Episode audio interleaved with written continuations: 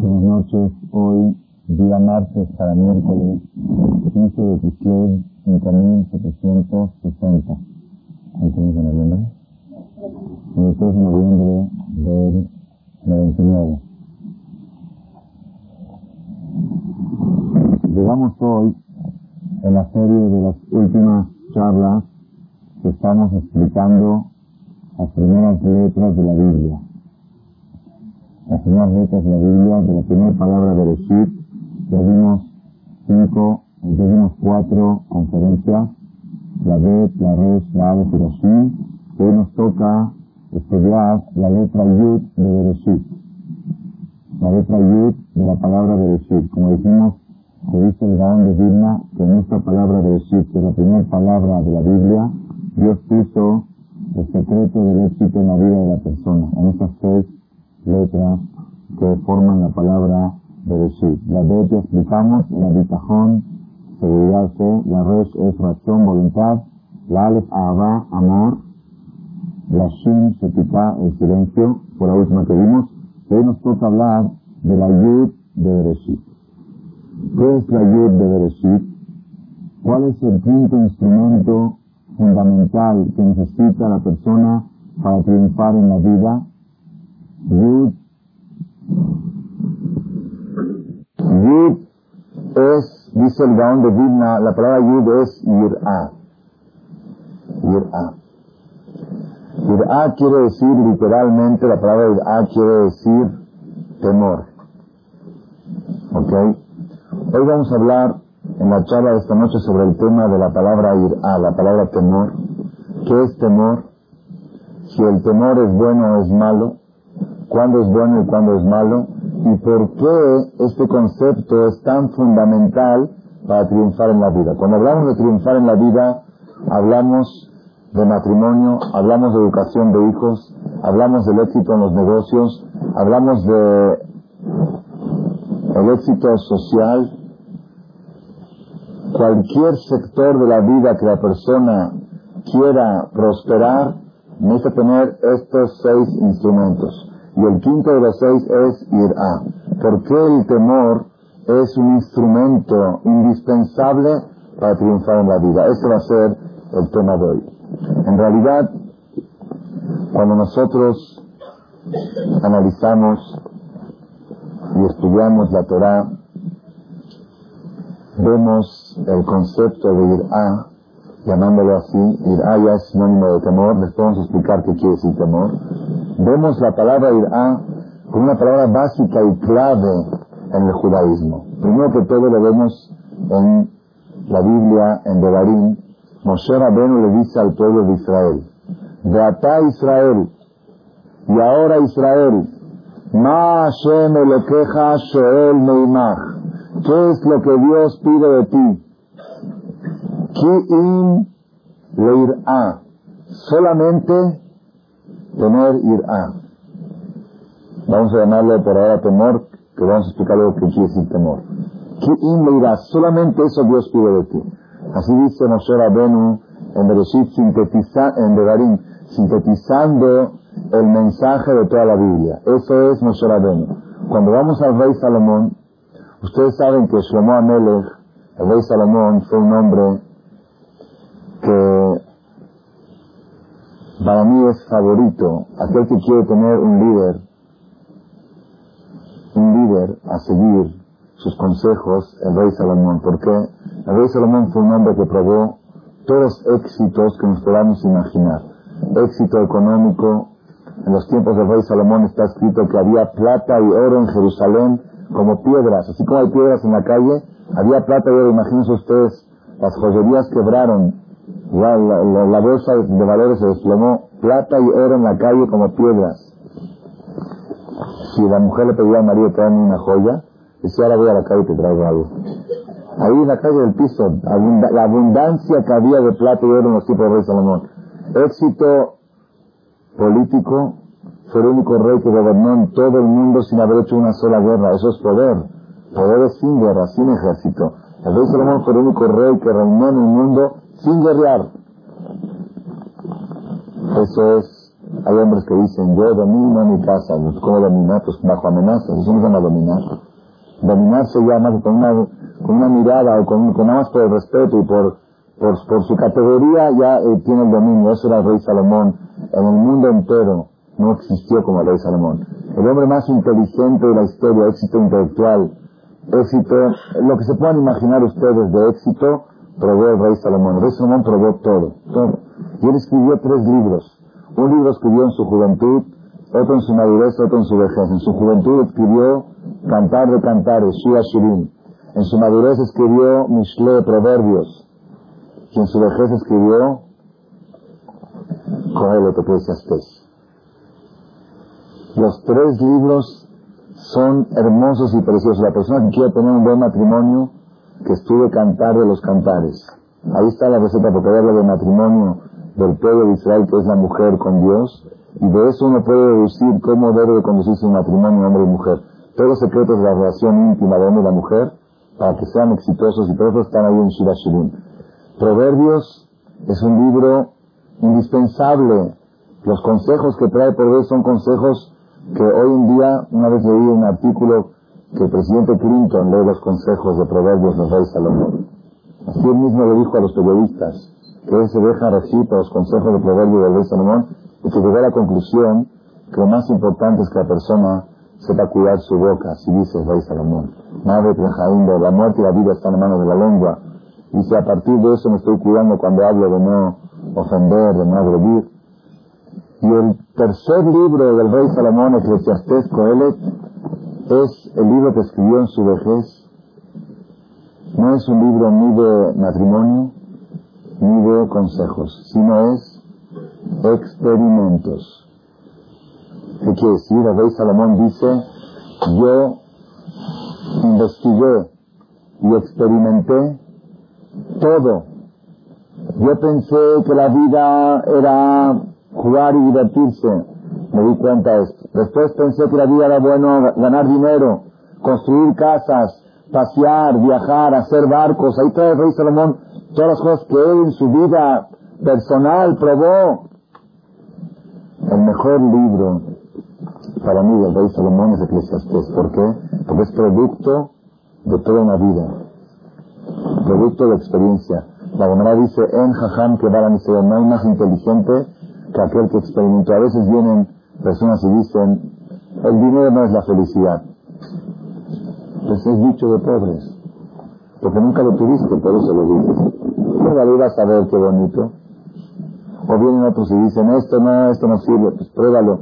En Jajam, yo, yo puedo recibir consejos de quién? De aquel que experimentó y sabe las cosas. Y él te dice de él si recibe un consejo. El libro de Eclesiastés de Cogelet es uno de los más preciosos que hizo el rey Salomón y recomiendo mucho, el que quiera estudiarlo, vale mucho la pena. Al final, al final, capítulo 11 de Coelho, cómo termina el libro. Es impresionante. El rey Salomón sella toda su sabiduría, perdón, capítulo 12, versículo 13. Último versículo del último libro que hizo el rey Salomón, que dice, dice así. Sof Davar Hakol Mishma. El fin de todo, en resumen, en síntesis, el final de mi conclusión, de toda mi, filosofía, te voy a decir cuál es.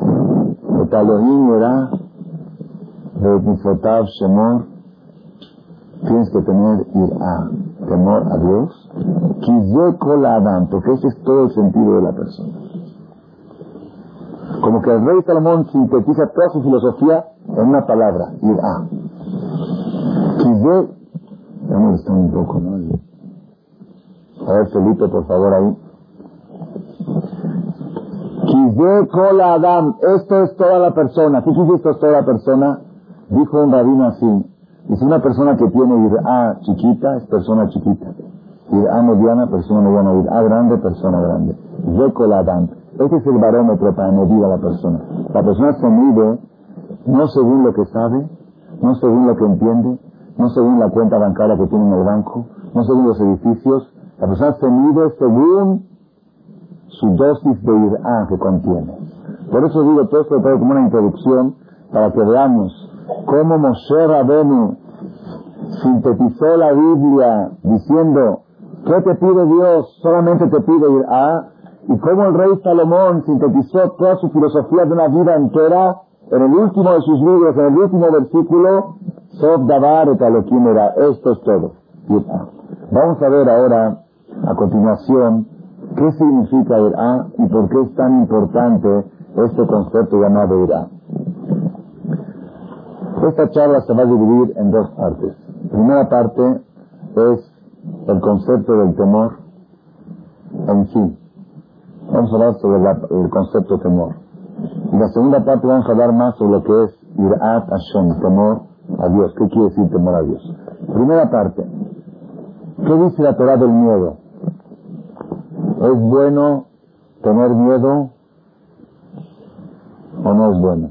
En realidad, yo hace un tiempo pensaba que este problema es un problema de los mexicanos, nosotros los judíos de México, que somos muy miedosos.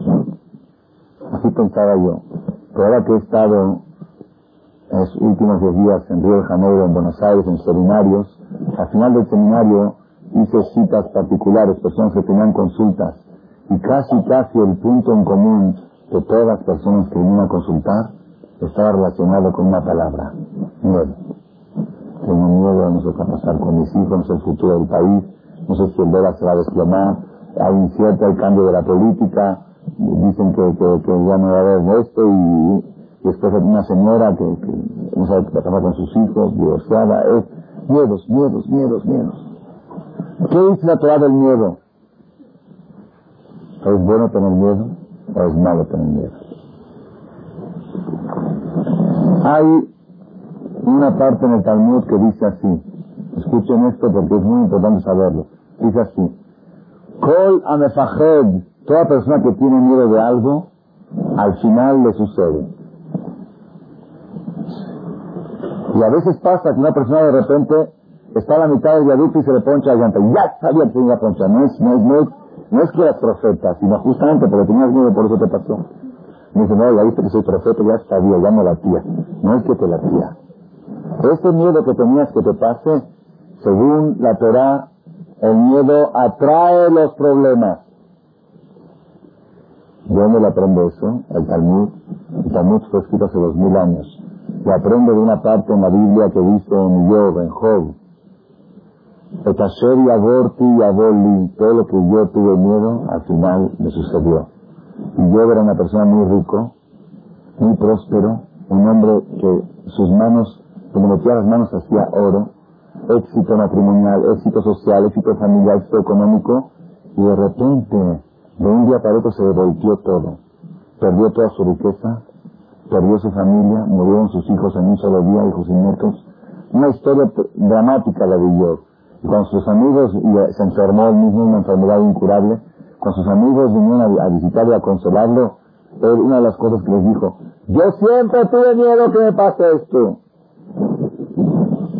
Y esto es lo que me está pasando. Es el Talmud todo el que tiene miedo que le pase algo, al final le pasa. Al final le sucede. Entonces quiere decir, el Talmud nos está recomendando en contra del miedo. Cuidadito con los miedos. una cosa es miedo, una cosa es ser precavido. Ser precavido, cuidarse, protegerse, eso es normal, es obligación, es mitzvah. Porque alguien que dice, no, yo no tengo miedo de nada, duermo con la puerta de la calle abierta. ¿Ok? Eso no se llama no tener miedo, eso se llama ser mejnun. Solo que, Dios la Torah fue dada para gente inteligente, gente... La persona tiene que tomar sus precauciones, cerrar la puerta con llave, cuando sale, cuando sale, cerrar la puerta del coche también con su llave, si hay que poner alarma, poner alarma. Eso es normal, ¿ok? Pero hay gente que a pesar de todo esto, vive con miedo. Miedo de enfermarse, miedo del cáncer, miedo de que le dé esto, miedo de que le pase el otro, miedo que le atropelle un coche a uno de sus hijos, miedo que... Miedos, miedos. Miedo que su hija no se case, miedo que su, que su suegra le diga algo, no, miedos, por todas partes miedos. La Torah dice todo el que tiene miedo de algo. Es un problema, a veces las, las novias jóvenes se casan, se casan y ya le metieron la idea, cuidadito con tu suegra, cuidadito, no sabes lo que son las suegras. Las suegras son, pues le entra ya el miedo Y de veras después se casan y empiezan a llegar los problemas. Y hay otros que se casan ya bien aconsejadas. Dicen, las son buenas, no te preocupes, no va a pasar nada. Pues cuando viene un problema con la suegra, dice, eso es un accidente. Pero la otra, cuando viene ya sabía que iba a pasar, ya sabía que se me va a meter en mi vida. Todo lo que sucede en la vida, dice el Talmud, los miedos le atraen. Entonces, ¿qué tiene que hacer la persona? Alejarse de los miedos. La pregunta es, ¿cómo se hace? Muy buena pregunta. ¿Cómo se hace para eliminar los miedos? ¿Ok? Hay, hay recetas en el Talmud cómo eliminar los miedos. No cómo eliminar. El Talmud explica a veces de dónde vienen los miedos. De repente la persona siente miedo y no sabe de qué. No sabe de qué. No de algo específico, no porque escuchó un ruido. Sino así, miedo, nosotros. La Gemara dice, Mefajed de eno y odea mi Mefajed. Teme y no sabe de qué teme. Es un síntoma de esta generación que sucede mucho. Pasa mucho en los niños, se levantan a medianoche, no sabemos si es de sueños o de qué. Para esto, el Talmud nos dice una receta, me voy a decir rápido. La Gemara dice así, toda persona que se corta las uñas y no se lava las manos después de cortarse las uñas, tiene miedo tres días. Toda persona que se corta el cabello y no hace netilat dain después de cortarse el cabello, tiene miedo 30 días. Tiene miedo y no sabe de qué tiene miedo. Toda persona que se levanta en la mañana de dormir y no hace netilat dain, tiene miedo un día. Entonces, levantarse en la mañana un día, las uñas tres días y el cabello 30 días. Entonces, lo primero que yo les receto a todas las personas que me piden que sienten miedos inexplicables es Netilat Yadayim en la mañana, la Netilat Yadayim tiene que ser salteada, no puede ser corrida, no es como la del pan, como la del pan no sirve. Tiene que ser una, dos, tres, cuatro, cinco, seis, siete, ocho, mejor ocho. Si no se puede con seis también, pero según la Kabbalah es mejor ocho. Siempre cuatro en cada mano, pero salteadas, empezando por la derecha, terminando con la izquierda, y tiene que ser con un recipiente, no puede ser de la llave directo. Esa es la Netilat Yadayim de la mañana igual tiene que ser después de las uñas, igual tiene que ser después de cortar el cabello. Entonces cada vez que la mamá le corta el cabello a sus hijos o las uñas, necesita hacerlo en el ¿Desde qué día es obligación hacerlo en el a los niños, a los niños chiquitos en la mañana cuando se levantan? Desde que saben tocar cosas, que saben, desde que pueden tocar objetos, cuando recién nacido todavía no sabe tocar objetos.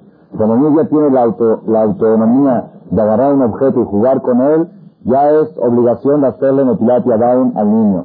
Sin embargo, recomiendan nuestros hajamín hacerle Netilat Yadayim desde la sala de parto. Desde el primer día que nació bebé Alepo, a esta mañana, cuando le traen el bebé a la mamá para que le mal en el hospital, llevarle a una, ahí al baño y hacerle Netilat Yadayim con un Kelly, desde el primer día, y esa receta es comprobada ha, hecho magias en niños que tenían miedos, cómo se eliminan. Netilat Yadayim en la mañana, Netilat Yadayim después de uñas, Netilat Yadayim después de, después de cortar el cabello. Son recetas generales que trae el Talmud sobre el tema del miedo. Pero yo quiero ahora avanzar un poco más. ¿El miedo es bueno o es malo? Dijimos, primera versión del Talmud, que el miedo es malo. Pero hay otra parte en la Gemara que dice, hay otra parte en la Gemara que dice,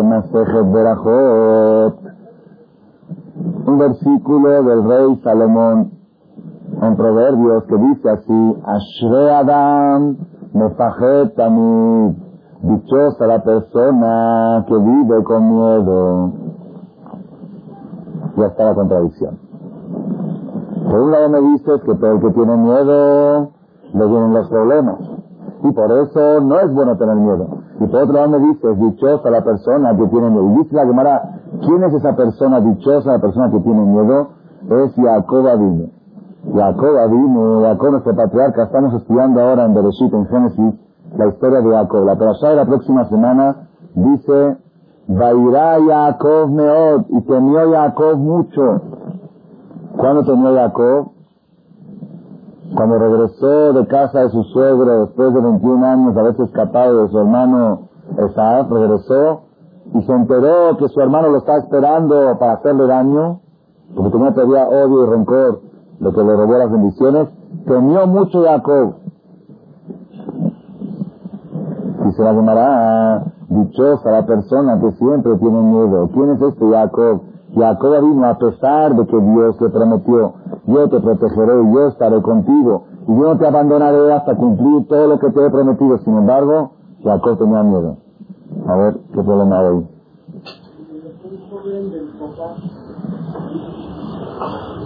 Papá.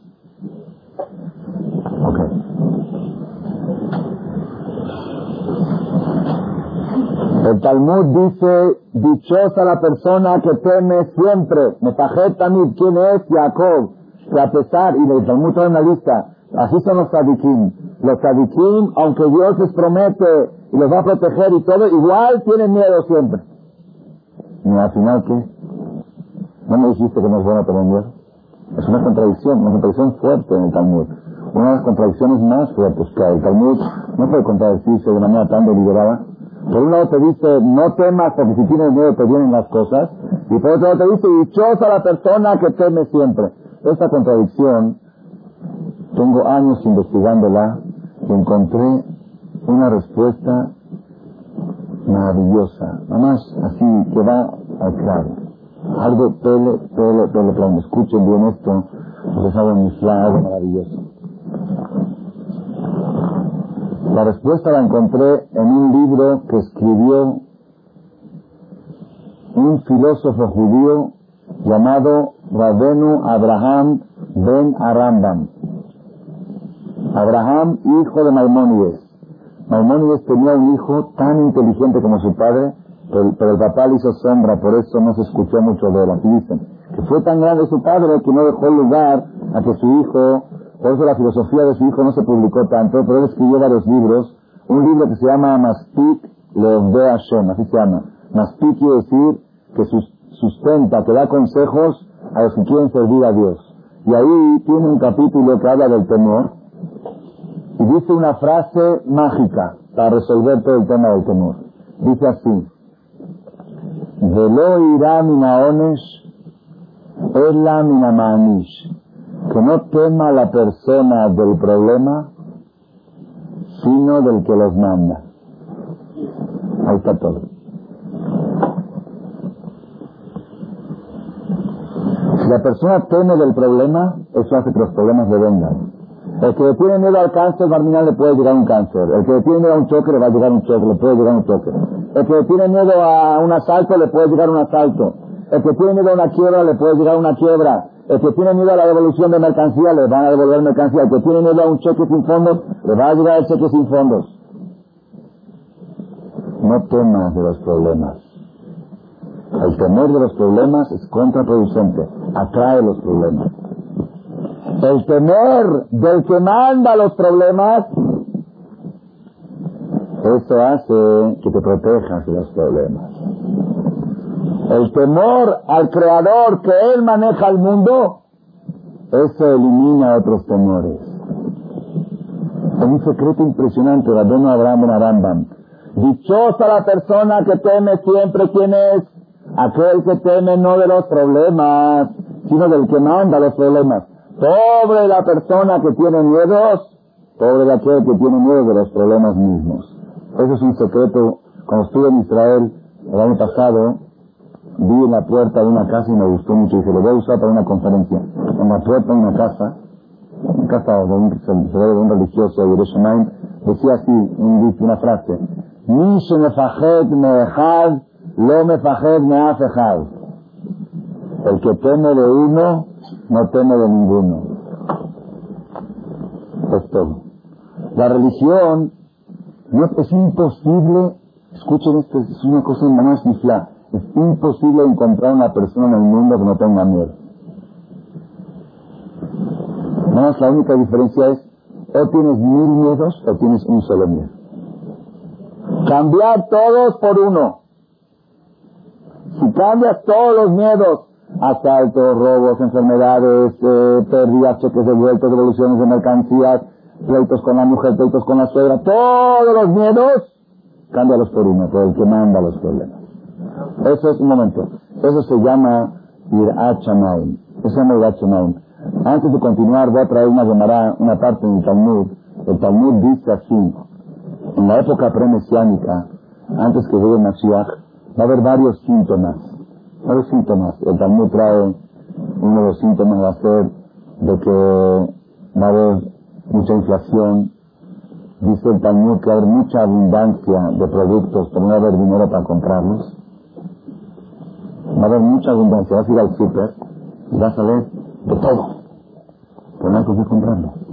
Y si yo quería a mí, ya va a haber mucho vino, pero no va a haber dinero para comprarlo. Va a haber carestía. Dice el Talmud que los hijos se van a revelar a los padres, las nueras a las suegras. Si fuera por esa, ya tendría que haber llegado Mashiach hace 50 años. ¿Ok? Los hijos se van a revelar, le van a faltar narín, tenés de que niño al vino. Jóvenes van a avergonzar a ancianos. Van a faltar respeto a los mayores. Eso que en las escuelas los niños llaman a los maestros por su nombre. ¿Cuándo se escuchó esto? ¿Cuándo se escuchó? Ya no hay el maestro. ¿Es Jorge o es Adrián? ¿Qué Adrián? El maestro. No Todo, todo ya es por nombre, todo ya es tuteado. Y hay una filosofía nueva, una filosofía nueva, escuché en Argentina, en una conferencia que vi ahí, en el seminario, me dijo una señora que hay una filosofía nueva, así muy bien basada, ¿ok? Sobre el tema del respeto de los padres a sus hijos. Son uno de los temas más importantes de nuestra generación. Hay que enseñarle a los padres a respetar a sus hijos. En Israel hay cursos de educación. ¿Cómo educar a los padres? Curso de educación, enseñan a los hijos cómo educar a los padres. ¿Okay? Así trae el Talmud, es la época premesiánica, que, que los, los menores van a avergonzar a los mayores. Y una de las cosas, Bonaparte dice ahí, que la gente religiosa va a ser marginada, va a ser rechazada, va a ser Jochmat, y eh, Maasu, van a ser fanáticos, otras unas señales, y al final dice así, Penea Dor Kelev. La cara de la gente va a ser como la cara del perro. Penea Dor, la cara de la gente, la gente va a tener cara de perro. ¿Qué si la gente va a tener cara de perro? El Jafet Jaim trae dos explicaciones. Voy a decir la segunda que viene al caso. Dice así, el perro, cuando al perro le avientan un palo, un palo, le avientan un palo y le pega y le duele, ¿qué hace el perro? Fíjense, es muy curioso. Mañana preguntan, con, es un palo al perro, ¿qué hace? El perro mordisquea al palo. Mordisquea. ¿Por qué? Porque el palo le pegó. Se está vengando del palo. Este palo le pegó, le está no tiene inteligencia de pensar que alguien le mandó este palo. En vez de agarrársela con el que mandó el palo, se agarra con el palo. Dice Jafet Jaín, todo lo que sucede en la vida son cosas que Dios nos manda. Nadie puede hacerte daño sin autorización del Creador. Es imposible que alguien te haga un daño, un asalto, un robo, un choque de vuelta, devolución de mercancía. Es imposible que una vigile llegue tarde el lunes si Dios no lo decretó. Imposible, imposible. Y si llegó antes de llegar a las 8 de la mañana, llegó a la 1 de la tarde, es un palo que mandó el creador para hacer un caparata no por algo. No hay un problema, no se puede descomponer la lavadora si Dios no la autoriza. No se puede ponchar una llanta. No se puede atorar, a veces atora uno en el tráfico. ¿Por qué me fui por viaducto? Yo he hecho por el circuito. Yo digo, Ay, por circuito si se hubiera chocado. Bueno, si tienes, tienes decretado que tienes que llegar más tarde, es tu problema. La gente que hace, se la agarra todo el tiempo con el palo, con los palos. Maldita el giro, maldito el este, maldito el maquilero, maldito el cliente, maldito el proveedor. Todos son malditos, nadie es maldito, Roger. Por ahí no va la cosa. La cosa viene de allá arriba, busca de arriba, busca de arriba. Allá arriba se resuelven los problemas, no aquí abajo. Aquí abajo tapas un agujero y te abre otro. Si lo resuelves de raíz, eso quiere decir tener dos y que la gente va a ser como el perro, que en vez de pensar quién mandó el palo, se la agarran con el palo. Yo recuerdo hace unos meses, jugaron conmigo unos hermanos jóvenes que tienen un negocio muy próspero, que les cayó Hacienda muy fuerte, una, una auditoría, cinco auditorías personales de negocio, algo durísimo, dijo, estamos en peligro de perder trabajo de 10 años y quedarnos en la calle. Venimos con usted porque escuchamos el cassette que usted enseña que no hay que pensar en el palo, sino en quien manda el palo. Porque el gente le dijo a un competidor, te denunció, maldito el competidor, mándale tú. Dice, no nos agarramos del palo. Vamos a ver, queremos que usted nos diga por qué Dios nos mandó este palo. ¿Qué es lo que Dios quiere de nosotros? Si empezamos, pues empezó a hacer yo auditoría, otro tipo de auditoría. Okay. Si ellos dijeron, venimos a que nos haga auditoría, de otro tipo. Empezamos a checar cosas, ellos tenían, ellos la Hacen son gente que dan bien de acá, diezman, todo lo que ganan cada mes, ellos ganan cada mes, ellos retiran cada mes del negocio 30 mil dólares para vivir ellos, y de eso sacan 3 mil dólares y sacan cada mes fijo. Entonces ellos están bien en el diezmo, entonces por ese lado no da. Pero tiene una cuentita en Suiza de 600 mil dólares. Que nunca la diezmaron. Y que pertenece al negocio. Quizá va por ahí. Puede ser, pues van a limpiar esa cuenta. Limpiaron esa cuenta, apartaron 60 mil dólares en una cuenta y empezaron a repartir para viudas, para huérfanos, para yeshivot. Empezaron a repartir. Ya pasaron seis meses de esto. De Kitsur, todo el Kitsur se terminó con 50 mil pesos de gastos de abogado, nada más. Ni siquiera de mordida. ¿Por qué? ¿Y cómo, cómo venció? Porque si en seis meses no encuentran nada, se cancela la auditoría, así es la ley, ¿no? Seis meses, pero hay que renovarla. Vinieron a renovar, era, era el puente del 16 de septiembre, pues era el jueves que era feriado, el 16 de septiembre. El auditor principal se fue de puente, no saben, de Acapulco a Cancún, pues el viernes no vino, porque el viernes ya está de puente. ¿Cuándo vino el lunes? El lunes era Kipur. Llegó el lunes al despacho y se ha cerrado por el día del perdón. Cerrado por fiestas. ¿Ok? El último día que le quedaba era martes. El martes habla por teléfono dice, ahí voy para allá para renovar el este por otros seis meses. La verdad, la verdad dijo que te desaparezcan todos los negocios. Desaparecieron todos y pusieron cerrado por fiestas. Fiestas judías, Kipur, Sukkot, fiestas. ¿Ok? De Kipur llega el Señor, ve al portero y dice, ¿dónde está el Señor? Dice, no está, está en fiesta. Dime, dame la dirección de su casa, necesito urgente entregarle esto en tus manos. No sé dónde vive, yo no puedo dar direcciones. Bueno, tú fírmame que tú lo recibiste, pero tiene que ser que uno de los, de los, de Kitur en síntesis, caducó la auditoría por, por, por Kipur, por el puente de septiembre y Perión Kipur, y porque ellos fueron a quien manda el palo y no al palo. 50 mil pesos le costó nada más el gasto del licenciado, y los 60 mil dólares es más cerca de todo el mundo que tenían que haber dado, el diezmo. Es un ejemplo, no lo doy como ejemplo. La persona no tiene que buscar el palo, buscar quién manda el palo. Cuando el giro nos llega el lunes, pensar, ¿qué hice ayer con mi suegra? Me porté mal, no fui a su casa a visitarla, me enojé con ella, la dejé sufriendo, lloró toda la noche, mañana el giro nos llega. ¿Quién manda el palo? Todo es tarde y siempre uno va a encontrar, el que busca va a encontrar. El que busca va a encontrar. El Talmud cuenta en Masejet Berajot, cuenta que había un rabino, un rabino muy grande, Rabino se llamaba. Este rabino había acumulado durante su vida 400 barriles de vino. Ustedes saben que en el tiempo antes que no había bancos.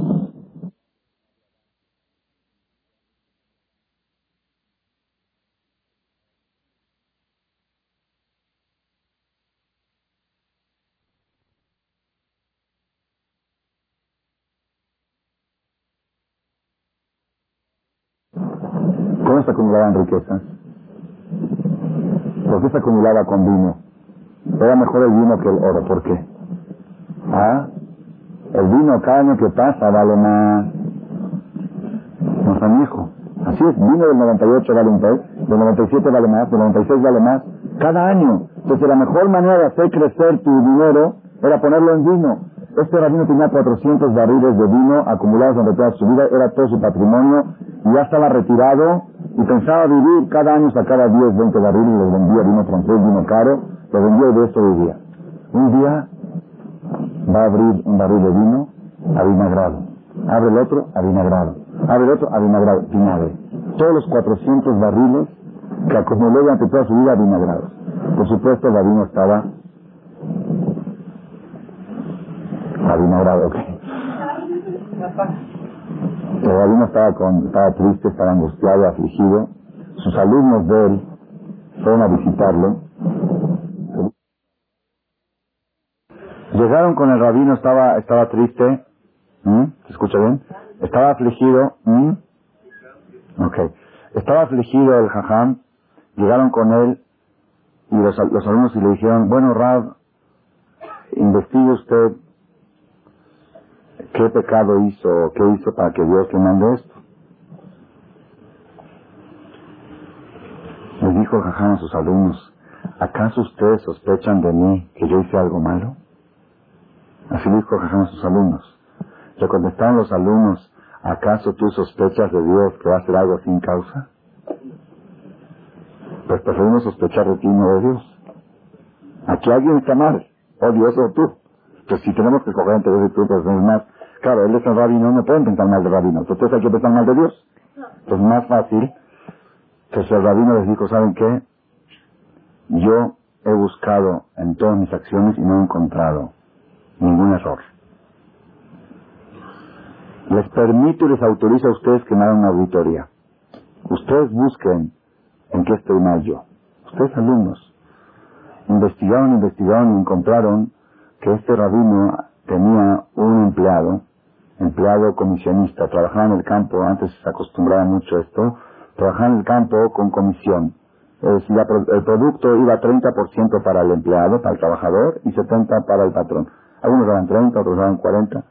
Este empleado, hay leyes en la Torah qué cosas le corresponde al empleado y qué no. Por ejemplo, hay unas ramas de la uva que sí le corresponden. Hay, hay alajot, hay reglamentos en, la, en el Talmud, ¿ok? Entonces le dijeron, usted a su empleado no le está dando las ramas de las uvas que le corresponden. Esa parte del empleado usted no se la está dando. Dice, ¿cuál empleado? Este empleado, comisionista, se lleva el 90% de la producción. Es un ratero. ¿A ese quieren que le dé las ramas? Le dijeron los alumnos, entonces el dicho popular que dice, ladrón que roba ladrón, tiene mil años de perdón. Y en la Torah es así. Si él roba, es problema de él. Tú no lo puedes robar. Él va a tener que rendir cuentas ante Dios por lo que es robo. Pero tú tienes que dar lo que le corresponde según la ley. Dice el Talmud que el Jajam hizo el balance los últimos tres años. Una estimación cuánto valían las ramas de las uvas. Hizo el cálculo. Le dio su parte al empleado. Y hay dos versiones en el Talmud que sucedió después. Una versión dice que el vinagre se volvió a convertir en vino. Eso es un milagro impresionante. Y otra versión dice que hubo escasez de vinagre en el mundo y subió el precio del vinagre al precio del vino y lo pudo vender al precio del vino. ¿Ok? Pero de todos modos, para nosotros, para nosotros, ¿qué nos enseña esto? La persona no tiene que fijarse en el golpe. No tiene que, sino quién manda. Fijarse quién lo manda. Ese no es el problema. El problema es el golpe. La da cuenta que había un rabino, ustedes saben la historia que hubo diez rabinos muy grandes del Talmud que fueron asesinados por el emperador romano, el César romano, Azararu Gemalhut. Uno de ellos era Rabán Gambriel, creo que era. Iba junto con Rabí Hainab en el avión, dos rabinos, los dos iban a ser asesinados y de manera muy, muy brutal. Entonces Rabán Gambriel le preguntó a su compañero, le dice, quizá tú sabes por qué nosotros vamos a ser ahora asesinados de manera tan brutal, como vamos a ser degollados como toros, como vacas, vamos a hacer, nuestro fin va a ser igual como aquellos que son asesinos, porque en la Torah dice asesino pena de muerte, o uno que hace idolatría pena de muerte. ¿Por qué nosotros merecemos, nosotros que somos hajamim, que somos rabinos, Yerushalayim, Sadikim, por qué vamos a acabar con un final tan trágico? Así le preguntó uno al otro. Entonces el otro, el amigo, le dijo, dime, tú eres, tú fuiste presidente de Israel, naciste, un rabino, rabino principal de todo Israel durante muchos años. Dice, quizá cuando venía la gente a pedirte una, consultarte una consulta, tú le decías, espérate hasta que tome un té, o hasta que me arregle, o hasta que haga mi siesta, y hacías esperar a la gente afuera mucho tiempo. Quizá por eso. Quizá cuando tú dabas conferencias en público ante dos mil, tres mil personas, te sentías muy orgulloso al dar esa conferencia. Mira como yo hablo también.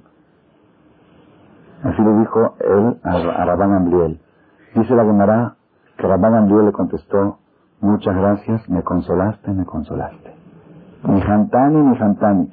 Nosotros que hubiéramos dicho, ¿cómo le dices así al rabino encima de lo que está pobrecito por pasar encima, le hace sentir culpable?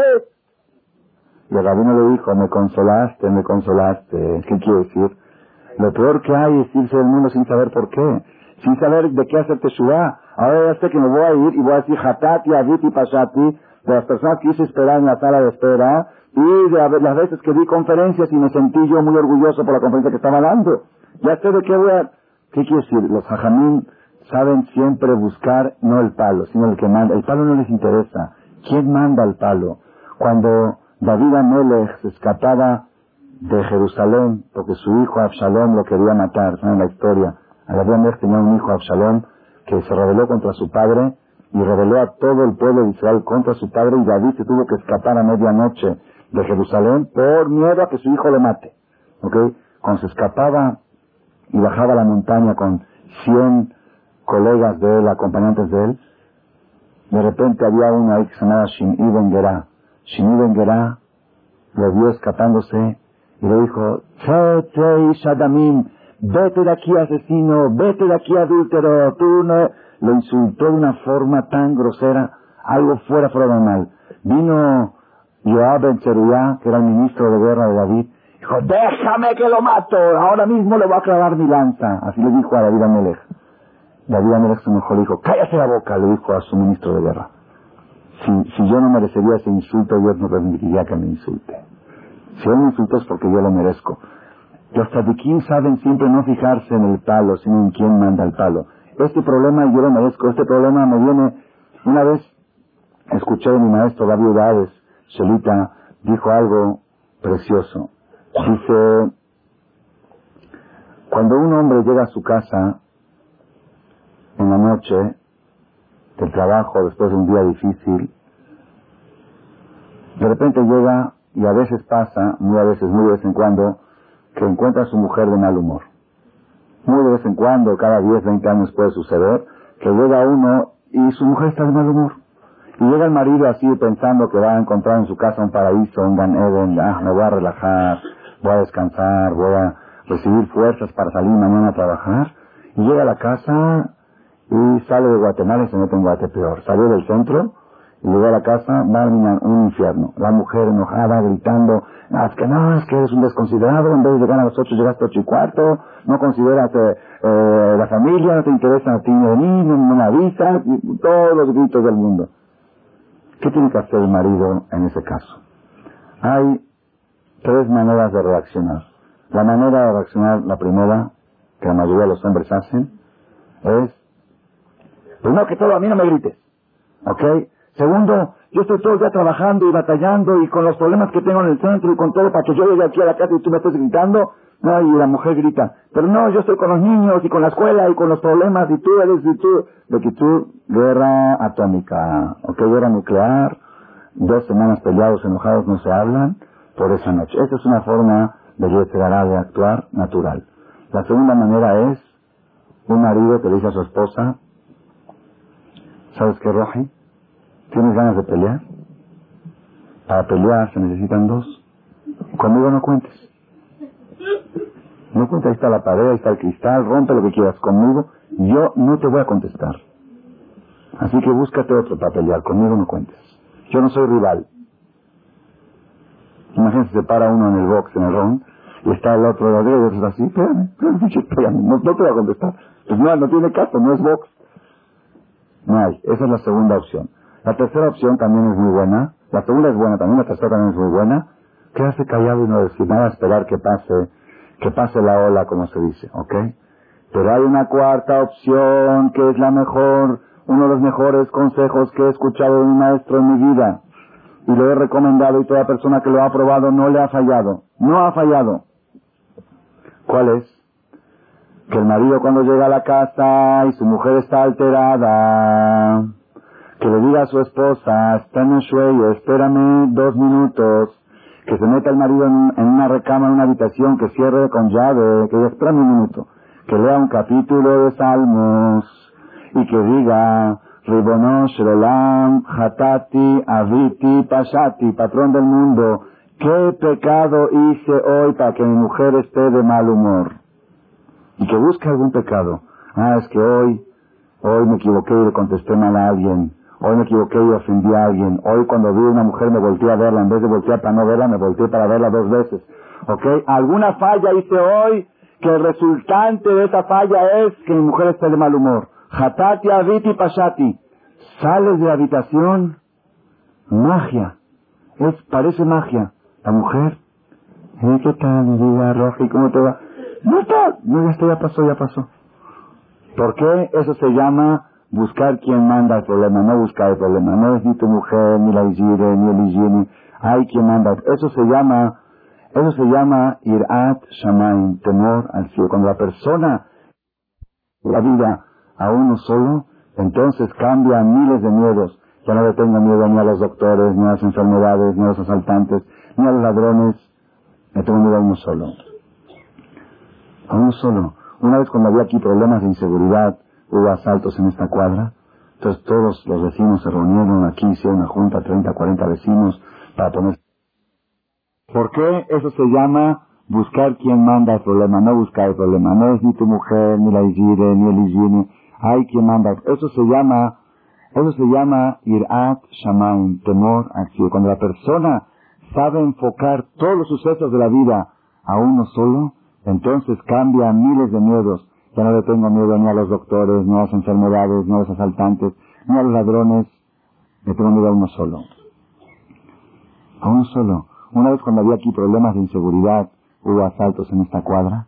Entonces todos los vecinos se reunieron aquí, hicieron una junta, 30, 40 vecinos, para poner seguridad, para poner plumas, para poner... Vino un vecino dijo, yo le tengo más miedo a los polis que a los ladrones. Dice, porque si va a haber un poli, va a saber a la hora que entro, a la hora que salgo, los movimientos cuando voy de vacaciones. Pues, ¿qué hago? Al final pusieron, dije, vamos a probar, pusieron dos polis, una de, de 12 horas, de dos turnos de 12 horas. Un día salía yo con mi esposa a las 10 de la noche, salía con el carro, y me para el poli. Dice, a ver, por favor, abro la ventana, ¿qué quiere? Dice, usted es rabino, sí, usted reza, sí. Por favor, rece por mí, es que tengo mucho miedo del poli. yo tengo mucho... Dice, dice que me está cuidando. ¿Ok? La persona tiene que fijarse, más eso ya, la persona tiene que fijarse en quién, sí, y me contó otro vecino que un día escuchó un disparo, y es un israelí, un vecino israelí enfrente, y él sabe el ruido de los disparos, sale, ¿y qué pasó? Estaba el poli pálido blanco, se le escapó una bala. Estaba pálido. Se asustó porque se le escapó una bala. Ese es el que te está protegiendo. La persona tiene que saber no temer a nadie y no confiar en nadie. Temer a uno y confiar en uno. Eso, eso se llama ir a. Ir a, la persona que se concentra, la persona que se concentra en esto. Yo recuerdo una vez cuando fue el temblor del 17 de septiembre, el jueves, ¿no? 17 fue o 19. 19 de septiembre de 85, y luego fue el temblor del sábado en la noche. Los de viernes en la noche, ok, ese estuvo peor porque uno ya había escuchado los desastres que hubo el jueves, pues ya estaba uno con miedo, yo estaba en el CNIS y Balmina estaba pensando lo peor, que estaba pasando en mi casa, mis hijos, estaba temblando. Cuando salimos ya de CNIS íbamos caminando por Horacio, y estaba toda la gente, todo, toda la gente con los hijos ahí abajo, no querían subir a sus casas. Y una señora me paró y me dijo, Rav, ¿me puedo ir ahora al aeropuerto? Yo soy Shomer Shabbat, ¿me puedo ir ahora al aeropuerto? Era Shomer Shabbat, era Shabbat. ¿Me puedo ir ahora al aeropuerto? Ya, ya no puedo estar en este país. Le dije, si en el avión estás más segura, vete. ¿Qué quiere decir? Si a la persona tiene que pasar algo, le va a pasar acá o allá. Acá o allá. Hay gente que no viaja en avión por miedo. ¿Tiene miedo de viajar en avión? Una vez se cayó un avión aquí en Toluca, ¿se acuerdan? Ah, ¿qué llevaba el avión? Caballos. ¿Qué les pasó a los caballos? Nada. Y abajo 30 personas que estaban acostados en su cama se fueron. Cuando le tiene que pasar algo a la persona, le va a pasar abajo, arriba, en el avión, en la casa, en la calle, va a tropezar. No hay, no hay, no hay manera. Yo recuerdo una vez que tuve una experiencia muy, muy, muy dura en un día, en un vuelo que viajé de Bariloche a Buenos Aires, en Miruna de Mieliani. Ok, fui al casamiento de una hermana y me fui dos días a Bariloche, llevé a mi esposa, recién casados, y de regreso el avión estaba, pero peor, se movía de una forma, un avión chico de 50, 60 pasajeros, y el, cuando el piloto trataba de irse por arriba de la tormenta, el avión se hacía así. Cuando irse abajo se hacía así. Era algo, en todo el vuelo nos sirvieron un café, un refresco. Era algo tremendo, algo, no había, no, avisaban nada, estaban, yo lloraba, lloraba, mi esposa estaba delante y yo atrás, porque no había lugar juntos, y ella no me veía como estaba yo pero yo estaba con las lágrimas, ya, ya veía al final, había unas monjas ahí también rezando al lado, si de veras, así estaba, todo el avión estaba rezando, y no avisaban nada. Después de media hora dijeron, ya pasamos el peligro. Pero sí que lo hubo. Yo llegué, bajé del aeropuerto, directamente me fui al Knis. Dije, ya no quiero ir de acá, señor, no quiero saber nada, quiero nada sentarme a estudiar Torah todo el día.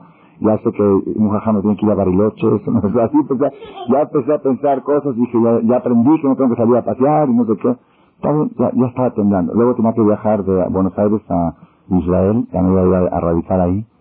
Me tocó, era vía Suiza, era un vuelo, un avión, un vuelo directo de Buenos Aires a Europa, son jumbos, un jumbo.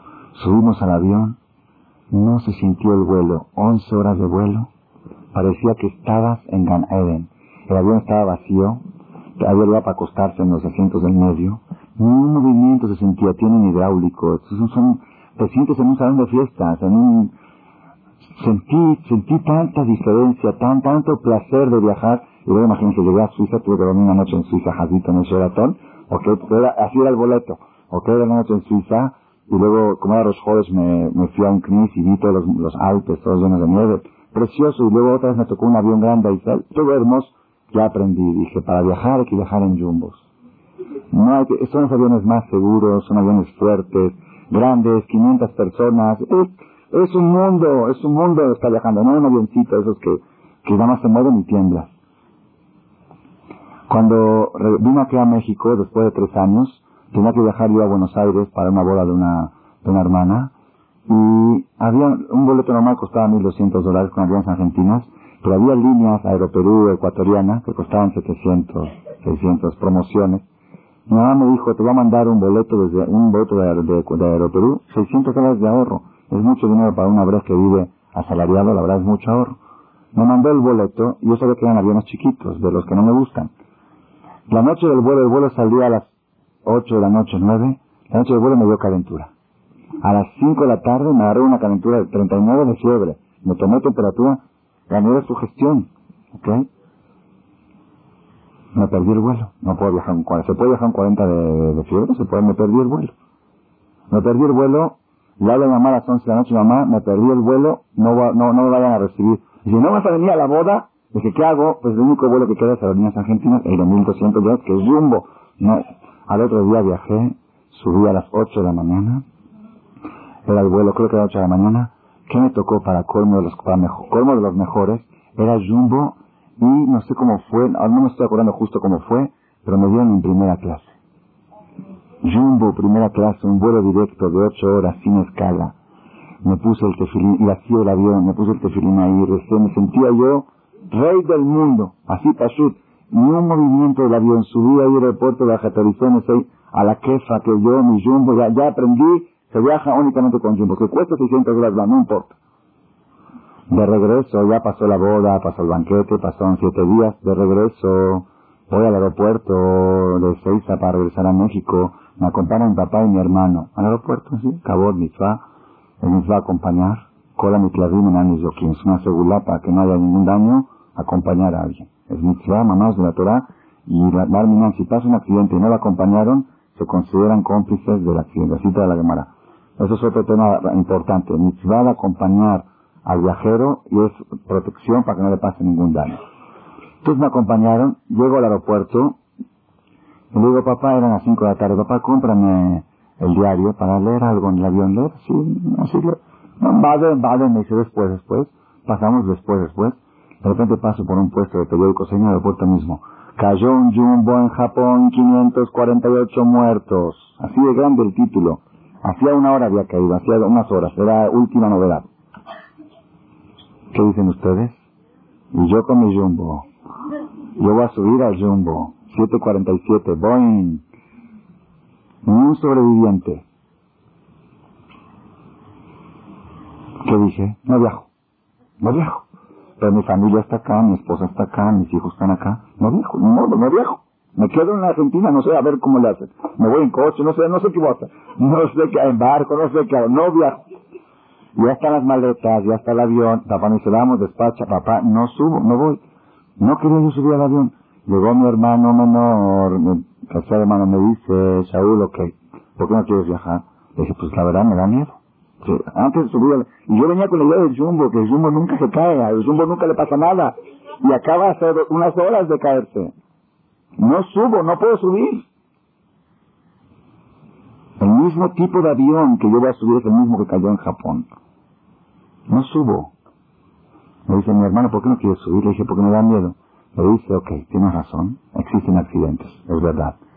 Le dije, pero tampoco puedes regresar a la casa, porque las estadísticas dicen que hay más accidentes en carretera que en el aire. Entonces te quedas ahí en el aeropuerto. Le dije, tienes razón, despacha las maletas y a la Boreolán. Modo subo. Fue el peor vuelo de mi vida. Era un vuelo nocturno, me quedé dormido, estaba soñando yo que se caía el avión, que se caía y se volvía a levantar. Así soñaba, que pegaba contra la calle y volvía a rebotar para arriba. Así, no, no, no, fue una pesadilla ese vuelo, el peor vuelo de mi vida. Y no pasó nada, el vuelo no se movió el avión. Pero yo me quedaba dormido y soñaba como el avión caía en la avenida de los bosques y, y volvía a subir. Así, algo, algo, algo espantoso. Pero aprendí este mensaje. Cuando le tiene que tocar algo a uno, le va a tocar abajo, arriba, en la carretera, en el aire, donde esté protegido como usted. Yo me acuerdo cuando fue la devaluación en México, una devaluación fuerte. Dice, viene un rabino acá y dice, la persona guarda su dinero, lo protege, lo pone, dice, hay gente que lo pone en la caja fuerte con tres combinaciones. Dice, dentro de la caja fuerte el gobierno se lo asaltó. Porque ahí tenía los pesos metidos, tenía antes un millón de dólares, ahorita tiene 500. Cuando le tiene que pasar algo a uno, le va a pasar en la calle, en el negocio, en la calle, en el edificio. No hay, no hay arriba. Si quieres resolver algo, resuélvelo ahí arriba, no busques resolverlo aquí abajo. Había una, una, persona que le preguntaban a qué hora se empieza a trabajar. Dice a las 7 de la mañana. ¿Por qué tan temprano? Es mi primer cita es a las 7 de la mañana. ¿Con quién? A las 7 de la mañana es la hora del mañana, a la hora que va a rezar. Es la primera cita con aquel que va a manejar todas las citas del día. De esa cita va a depender cómo va a ir todo el día. El yudí tiene que sentir que cuando va a hacer tefilá y se pone el tefilín, ahí abrió su negocio, ahí empezó su negocio. Ahí empezó, ¿por qué? Porque está dirigiendo al que manda los palos, al que manda lo bueno y lo malo. Eso quiere decir ir a, esa es la ayuda de Bereshit, que de ella depende el éxito o el fracaso de la persona. Si la persona sabe enfrentar la vida con este mensaje, lo que dijo el rey Salomón, Sof Davara con Ishmael Elohim era moral de la botay, quiero que sepan una cosa. Hay mucha gente que dice religión por temor o por amor. Yo les voy a decir una cosa a lo seguro. Todos los seres humanos del mundo somos miedosos. Todos. No hay una diferencia. Algunos tienen miedos de las cosas y otros tienen miedo del que manda las cosas. ¿Cuál es la diferencia? Les voy a decir cuál es la diferencia. El que tiene miedo de los problemas, ese miedo le causa angustia. ¿Por qué? Porque hay problemas que no hay forma de protegerse. Y ese miedo genera impotencia. Si una persona tiene miedo, por ejemplo, que le venga un, lo una enfermedad, no voy a decir nombre, ¿ok? ¿Y qué hace? Pues ni modo. ¿Y qué No está en sus manos. Pues ese miedo genera impotencia. La impotencia genera angustia. Dice, bueno, ¿y qué hago? Todo mi dinero no me sirve si me llega a llegar esa enfermedad. ¿Y qué hago? ¿Y qué voy a hacer? ¿Y cómo voy a...? En cambio, cuando la persona tiene miedo del que manda todos los problemas, ese miedo genera seguridad. ¿Por qué? Porque yo sé que así como Él los manda, Él los puede resolver. ¿Por qué? Porque no existe un problema en el mundo que Dios no pueda resolver. Todo tiene remedio. ¿Qué más? ¿Cómo sigue, cómo sigue el refrán? Todo tiene remedio, incluso la muerte. ¿Ah? ¿Resurrección? Pues ya nosotros los judíos, es uno de los trece principios del judaísmo. El que no cree que Dios puede revivir muertos, no cree en Dios. No es judío. En lo que llama dice El que no cree que cuando venga el Mashiach se van a levantar los muertos del cementerio. Una vez le preguntó una princesa a Rabá Gamliel. Dice, ¿cómo ustedes los judíos dicen que van a revivir los muertos?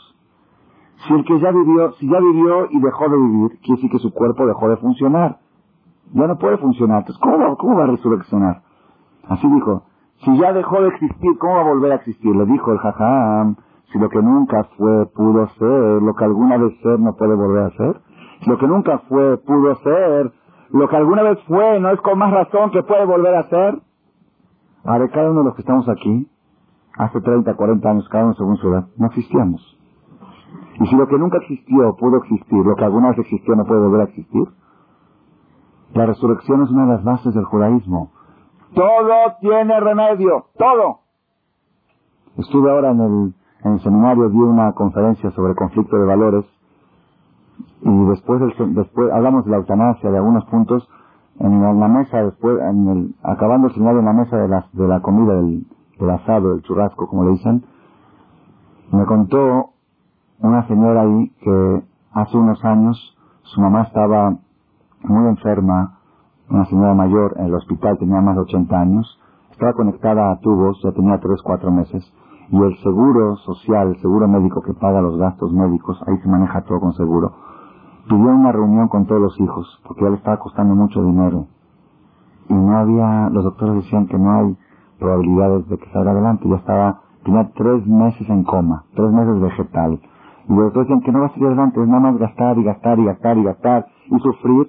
Pues lo más lógico y lo más natural es desconectarla. Entonces se reunieron todos los hijos y aceptaron, pero faltaba un hijo que vivía en Israel que iba a venir especial para, para la ceremonia de la desconexión. Ok, entonces vamos a esperar que llegue él y que él también dé su visto bueno. Llega el hijo de Israel, el hijo era muy religioso, llega de Israel y dice, ¿qué? ¿Van a desconectar a mi mamá? Eso es asesinato, pero está en coma, está, y los doctores dicen que no hay, según su diagnóstico no hay. El hijo dijo, no, y no, y no. Esta historia tiene ya tres o cuatro años. Dice, mi abuelita me contó, la, era la nieta que me está mi abuelita va todos los días al mercado a comprar la verdura y la fruta. La, misma abuelita, que los doctores dijeron que ya no tiene chance, que ya no se levanta, que estuvo tres meses en coma. Todos los días la ves en la calle los doctores dicen que es un milagro clínico. Que según la historia clínica, ella no puede existir, no puede estar caminando. Ella estaba dada de muerta. No hay un problema en el mundo que no tenga solución. hay que dirigirse a la fuente de los problemas y a la fuente de las soluciones. Había una persona que dijo, dice, ¿sabes qué? Hoy me dio mucho coraje, mucho coraje. Por una palabrita me perdí un millón de dólares. ¿Cómo una palabrita? Dice, sí. Fui al banco y el dueño del banco, el gerente principal, estaba contando en efectivo, un millón de dólares en efectivo. Faltaba que me diga, tómalos. Así te da coraje. Una, una palabra está diferenció, distanció del... Soy chistoso. Ese chiste es en el banco, pero en el banco de Dios ese chiste es cierto. ¿Por qué? Porque todos los días Dios reparte. Todos los días Dios dice a este mándale tanto, a este tanto. Aquí este ganó un millón. Si, si fulano, no quiero decir nombres, si Reichman hoy ganó un millón de dólares, que los ganó seguro, según sus... Los ganó porque Dios en la mañana dijo a él le toca. Entonces una persona puede decir a Dios, oh, Dios, echa uno para acá también. Ya mandaste para allá, para allá, esto ya tiene de más, mándame uno para aquí. Cada día el judío se puede dormir acomplejado, que por una palabra se perdió. Hasta que Dios le diga, tómalos. Es cierto, es cierto, no es tan chiste. Así que el que cree en esto le puede suceder. El, problema es que no creemos, todo es de, de chiste se oye bien. No es chiste, es realidad, es realidad. Todas las mañanas Dios tiene tres horas, la que dice, tres horas reparte, reparte Parnasal al mundo. Ahí tiene, imagínense Dios repartiendo Parnasal. ¿Saben que estamos hablando? Seis mil millones de habitantes, ok, Dios le está repartiendo cuánto le va a tocar a cada uno. A Eligir, a Mejía le va a tocar 100 pesos, al otro le va a tocar 500, al otro a cada uno. Y la persona puede decir, Dios echa un poco para aquí también, de los de, no de los de Mejía, de los de, de, de, de Reichman, de Rothschild, del otro. ¿Ok? Moral Brabotay, eso se llama Irat Shamaim. Irat Shamaim significa que la persona viva constantemente comunicado con la fuente de los problemas y la fuente de las soluciones. Y no se enoje y corajine contra este y contra el otro. Eso es, es una base para triunfar. ¿Por qué? Porque la persona cuando le suceden los problemas generalmente, ¿qué hace? Se pelea contra los palos. Contra los palos echa maldiciones, echa insultos, gritos por acá y gritos por allá, y no analiza, hatati, aduti, pasati, qué pecado hice para que me pase esto. Caparata, bonot, hago teshuvah, resuelvo el problema desde arriba. Ese es el secreto de Irachamaim y de Shemit Baraj.